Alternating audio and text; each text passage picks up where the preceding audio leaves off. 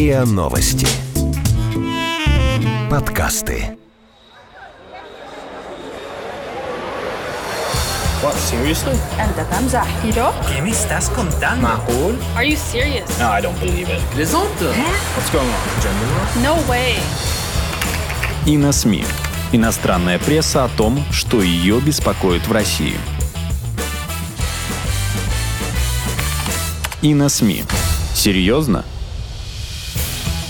Добрый день! С вами порталы на СМИ и мы, его редакторы Дмитрий Бабич. и Иван Кожинов. Ваня, в нашем сегодняшнем разговоре мы будем говорить о санкциях, наложенных на российский спорт Всемирным антидопинговым агентством, сокращенно ВАДА. Но я предлагаю оставить за скобками вопрос, действительно ли наши спортсмены занимались допинговыми нарушениями. Чтобы вынести вердикт по этому вопросу, надо быть специалистом в области и химии, и медицины, а также иметь доступ к безумному количеству всяких анализов и баз данных. Такому количеству, что нам пришлось бы посвятить этому делу остаток наших с тобой не столь уж длинных жизней. Поэтому я предлагаю поговорить о другом, о том, что мы видим и знаем, о более понятных нам материях, то есть о том отражении, которое допинговый скандал получил сегодня в западных СМИ. Ну и еще о том, как могла Россия на это отражение повлиять, и могла ли, ну, предоставлением фактов, грамотной раздачей интервью, могла ли Россия смягчить ту враждебность западных СМИ, которая к нам была проявлена. То есть ты, Дима, предлагаешь нам заняться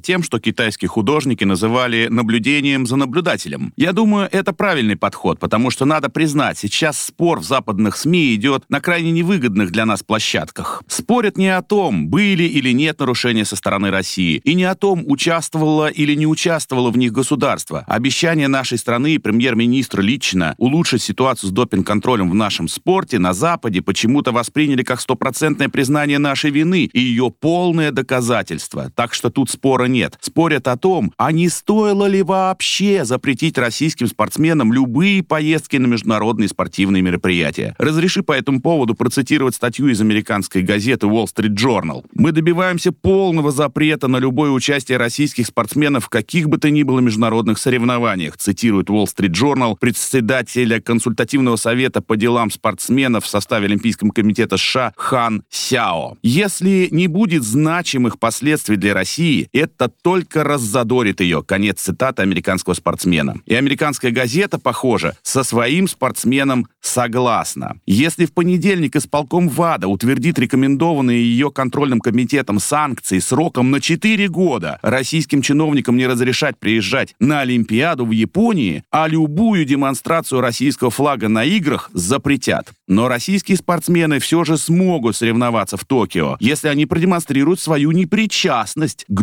допинговым нарушениям. Противники допинга в спорте и американское антидопинговое агентство недовольны тем, что России третью Олимпиаду подряд удается избегать самых жестких наказаний за неоднократные нарушения правил ВАДА. Сторонники чистого спорта настолько возмущены слабым, как они считают, наказанием за такие вопиющие нарушения, что стали настаивать на принятии специального американского закона. Конец цитаты из Wall Street Journal. Да, спор на самой невыгодной для нас площадке идет не только в американских СМИ. И это при том, что та же Wall Street Journal отмечает, на этот раз русским не дадут выступать как олимпийским атлетам из России, сокращенно ОАР. Все будет намного жестче. Наши ребята будут вынуждены выступать как некие нейтральные спортсмены, то есть вообще как никто. Они не смогут публично гордиться своими медалями ни в Токио, ни в других городах. И как такие унижения могут помочь в борьбе с допингом, непонятно. Но объяснять это никто на Западе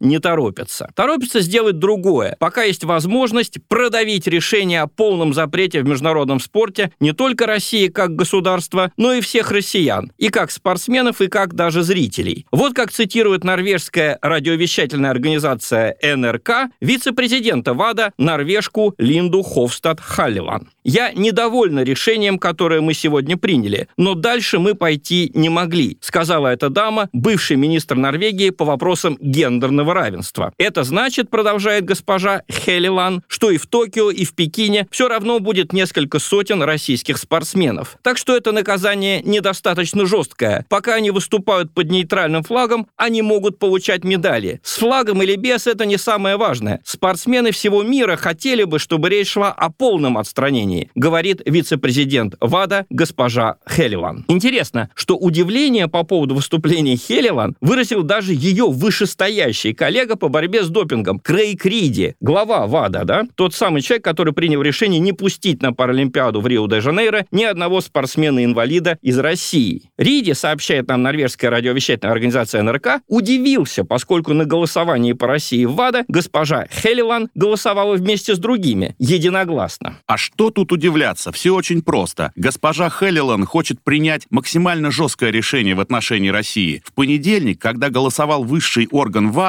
решение об исключении России как государства из двух предстоящих Олимпиад, в Пекине и в Токио, казалось очень жестким. Вот госпожа Хелилан за него и проголосовала, как в Советском Союзе, единогласно. А потом прочла в газетах, что можно бы и еще жестче. Посмотри хоть ту же самую Wall Street Journal, которую я тебе цитировал. Там же есть призыв к запрету на всех российских спортсменов. Вот она и перестроилась, потребовала более жесткого наказания от имени спортсменов всего мира. Сама, кстати, не будучи спортсменом.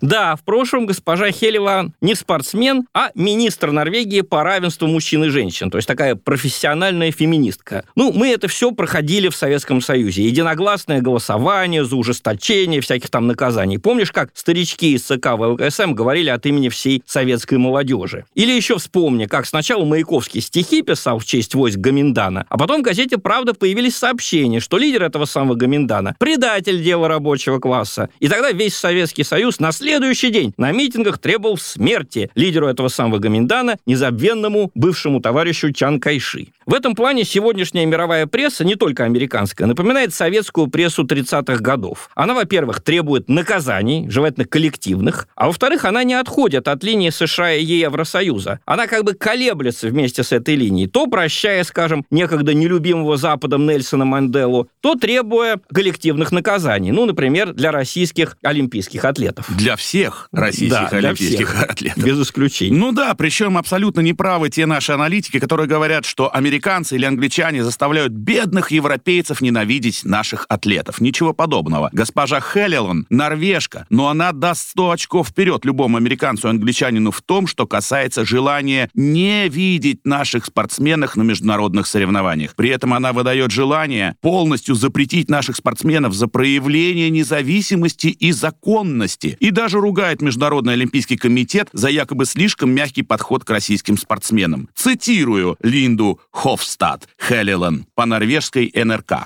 Видно, что ВАДА контролируется Международным олимпийским комитетом. ВАДА не независима. И страдают от этого честные спортсмены. Хотя, казалось бы, МОК и Всемирное антидопинговое агентство должны быть на их стороне. Но мы снова и снова видим, что большую роль тут играют деньги, власть и политика. Конец цитаты, Дима. Напомню, что в, на играх в Пхенчхане... Да, сложное название этого да, южнокорейского города. Именно Международный олимпийский комитет запретил российский флаг и гимн. Но госпоже Хеллилан все мало. Она и в МОК видит русских агентов. Очевидно, ни наши спортивные чиновники, ни государство в целом и его средства массовой информации не справились со своей задачей, если спор на Западе идет лишь о том, а не запретить ли приезжать на Олимпиаду всем российским атлетам, вне зависимости от того, есть ли против того или иного спортсмена хоть какие-то улики или нет. Очевидно, неправильно была сама наша линия на то, чтобы умиротворить агрессора, да, применю такое выражение. То есть признать недостатки в работе наших антидопинговых органов и постараться выждать. Выждать, пока у ВАДА, Международного олимпийского комитета и западных правительств пройдет какой-то критический запал в отношении нашей страны. Говорю сразу, не прошел и не пройдет. Хотя Россия еще до игр в Пхенчхане начала вести себя очень тихо и извиняющейся, надеясь отсидеться и хорошим поведением упростить западные СМИ, ну как бы забыть, что они там писали писали про допинг и про Россию. Но сами западные СМИ об этом пишут. Не забудем, не перестанем, не примем от россиян работу над ошибками, пока Путин находится у власти. Практически так открыто и пишется. Вот тебе пример. Статья обозревателя издания Yahoo News. Очень люблю читать их в интернете, да. Так вот, статья обозревателя Yahoo News Эрика Адельсона о зимней Олимпиаде в Пхенчхане и о победе на ней российской хоккейной команды. Цитирую заголовок. Почему эти Олимпийские игры оказались идеальными для Путина? А? Ну, подтекст ты увидишь по цитируемому далее содержанию статьи. Автор советует, как испортить Путину следующие игры. Вот ему лично. Путину, да, давай да? послушаем.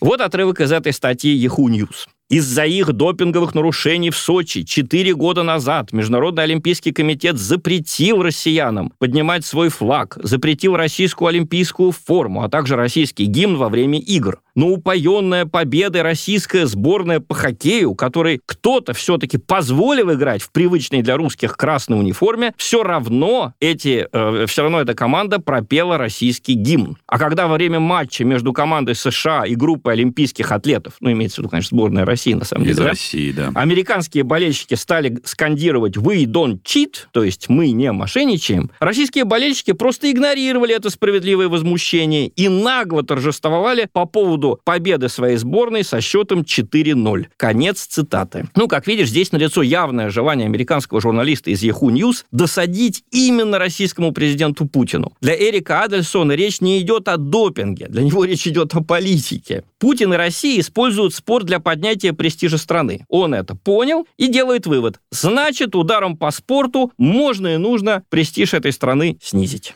Ты знаешь, такой подход не ограничивается одной лишь англосаксонской прессой. Вы вопреки распространенному в России мнению. В редакционной статье под заголовком «Россия отвергнута мировым спортом» французская «Монд» по сути следует той же логике. Она не приводит обоснований вины России, а сразу начинает с того, какую политическую возможность и важность в России придают спорту. Цитирую Монд. Путин считал, что Олимпийские игры 2014 года, организованные недалеко от президентской резиденции, должны были ознаменовать собой возвращение величия России в спортивных соревнованиях, как во времена Советского Союза. Чтобы обеспечить этот триумф, как рассказал позже глава Московской антидопинговой лаборатории Григорий Родченков, была проведена поистине ювелирная операция под контролем секретных служб. Далее газета в статье о спорте и допинге почему-то пишет про войну в Донбассе и другие политические вещи. Цитирую. Да? «Война в Донбассе унесла жизни более 13 тысяч человек. Ее урегулирование потребует длительных дипломатических усилий. Объявить наказание российскому спорту, которое повлечет за собой запрет выступлений под флагом страны на всех международных соревнованиях, включая предстоящую Олимпиаду Токио в 2020 году, это значит нанести мощный удар по стране, которая сделала спорт одним из инструментов своей международной политики. Конец цитаты из французской газеты «Монд». Ну, как я уже сказал в самом начале, мы не будем претендовать на то, что мы знаем о применении или неприменении допинга в России больше других. Но мы знаем международные масс-медиа, и мы видим, как множество западных журналистов, редакторов и просто лидеров общественного мнения на Западе смело высказываются по этому поводу. Как правило, высказываются они осуждающие в адрес России, при том, что их знания по вопросу допинга еще более фрагментарны, чем наши с тобой. Я прекрасно помню, что когда доклад канадского юриста Ричарда Ричарда Макларена с обвинениями в адрес России по поводу государственной программы поддержки допинга, когда этот доклад в первый раз был представлен общественности в 2017 году, уже в первые часы после его обнародования крупнейшие западные СМИ сразу же некритически поверили всем выводам Макларена, всем его обвинениям в адрес Москвы. Я помню, как мне звонили тогда для получения интервью журналисты BBC. Макларен еще не кончил говорить на своей пресс-конференции, да, только-только в интернете появился его доклад, а они уже задавали мне вопросы только о том, почему Россия не признается в самых группах допинг-нарушениях. Это, мол, сделает наказание куда мягче. Но ты помнишь цитату из сталинского прокурора Андрея Вышинского «Признание виновного – царица доказательств». Хотя этот принцип, так же как и принцип коллективной вины, давно уже со времен римского права отвергнут и юристами, и просто гуманными людьми. В допинг-скандале он, к нашей стране как раз применяется. Относительно лояльный к западной позиции ответ нашего премьера Дмитрия Медведева на вопрос по допингу, в котором Медведев признал существование проблемы, но обратил внимание, что весь российский спорт за вину нескольких человек наказывают уже много раз, и этот ответ западные СМИ быстро повернули в пользу обвинения. Так э, та же французская «Монд» отметила, что, во-первых, Медведев якобы подтвердил все обвинения в манипуляциях, а во-вторых, пристыдила Медведева за сравнение обвинений в адрес России с антироссийским сериалом. Нет, пишет Монт, речь идет о системе мошенничества, одобренной на самом верху. Конец цитаты. Итак, как мы видим, к любым признаниям наших чиновников Запад относится как раз в стиле сталинского прокурора Вышинского. Признание вины — это якобы ее доказательство и повод для самого сурового наказания наказания, причем коллективного. Ну, более или менее подробную картину того, на чем же основываются обвинения, дал, по-моему, из всех западных СМИ только немецкий журнал «Шпигель». Я процитирую его заключение полностью. Вот они. Следователи организации ВАДА возглавлял баварский специалист по вопросам уголовного розыска Гюнтер Янгер, который еще до передачи в январе 2019 года данных Московской антидопинговой лаборатории ВАДА имел свою копию, свою базу данных, имевшейся там информации информации. Это был банк данных, переданный э, Янгеру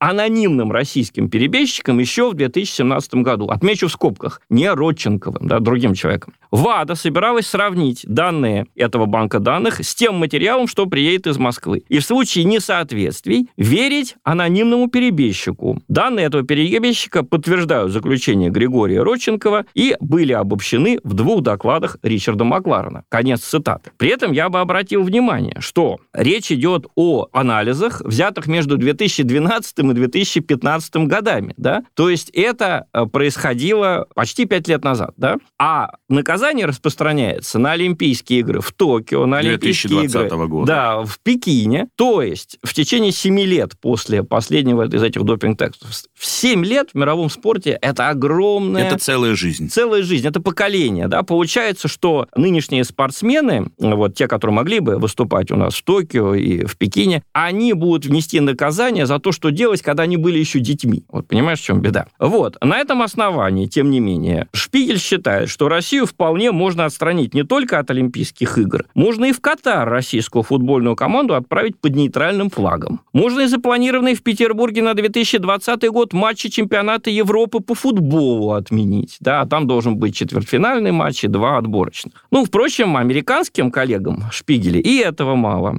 Американская пресса требует принять у себя в Конгрессе так называемый закон Григория Родченкова, по которому смогут сажать иностранных граждан, которые с точки зрения американцев замешаны в допинговых манипуляциях. Когда нашу реакцию на это сравнивают с советской, я, например, не согласен, потому что, ну, смотри, что произошло. Родченко уехал в Америку, да, хотя он обладал всеми этими секретнейшими данными, уехал просто отдыхать, и там остался. В Советском Союзе не отпускали так просто за рубеж людей, обладающих такими Секретной данными. информацией, да? да. А если это происходило, то шло очень суровое разбирательство с любыми, кто это допустил. Во-вторых, когда Запад все-таки наложил на нас санкции, прежде всего он наложил их на государство, запретил, скажем, нашим спортивным чиновникам присутствовать на Олимпиадах, в таких случаях Советский Союз всегда сразу мстил, то есть он объявлял ответную э, реакцию. ответную реакцию. Это осуществлялось за счет спортсменов, которые не могли выступать. Но логика была такая. Сначала государство, потом спортсмены. Нынешняя российская власть, при всей критике, которая в его адрес раздается, действовала Пхенчхане по другому принципу. Не поехали туда наши чиновники. Но все было сделано, чтобы спортсмены... Максимальное количество Что называется, хоть да. тушкой, хоть чучевым, хоть под нейтральным флагом, хоть как угодно поехали и выступили. Поэтому здесь как раз Советский Союз вел себя совсем по-другому чем нынешняя Россия. Как вести себя в новой ситуации, я, например, не знаю. И мы с тобой не ставим себе задачу здесь давать советы. Мы только можем констатировать по материалам сегодняшней западной прессы, что наша тактика последних лет, то есть тактика признания вины и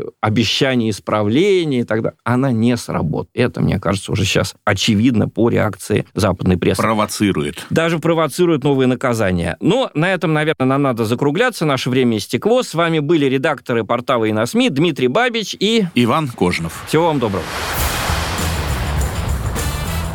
Вы слушали эпизод подкаста «И на СМИ». Иностранная пресса о том, что ее беспокоит в России. Подписывайтесь на подкаст на сайте ria.ru, в приложениях подкаст с Web Store и Google Play. Комментируйте и делитесь с друзьями. И на СМИ. Серьезно?